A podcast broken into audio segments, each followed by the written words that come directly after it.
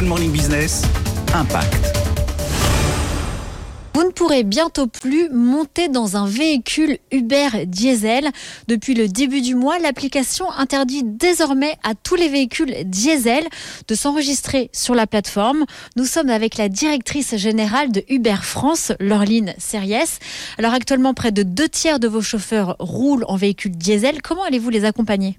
C'est l'investissement de 75 millions d'euros que nous souhaitons réaliser à horizon 2025. Ça va consister par exemple pour un chauffeur qui roule 42 heures par semaine sur la plateforme en une subvention de 4500 euros qui va lui permettre l'achat de son véhicule.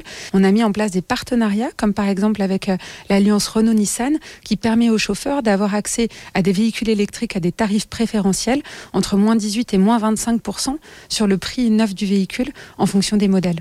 Uber l'assure, 35% de ses chauffeurs prévoient de passer à l'électrique cette année. L'Océan a sauté le pas au mois de novembre dernier.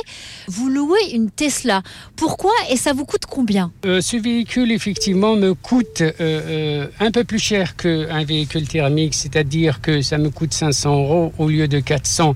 Mais ce montant de 100 euros, il est tout de suite amorti par euh, l'entretien qu'on ne fait plus sur ce véhicule-là et sur l'économie carburant qu'on fait sur ce dernier. Ça se passe comment au niveau de vos courses?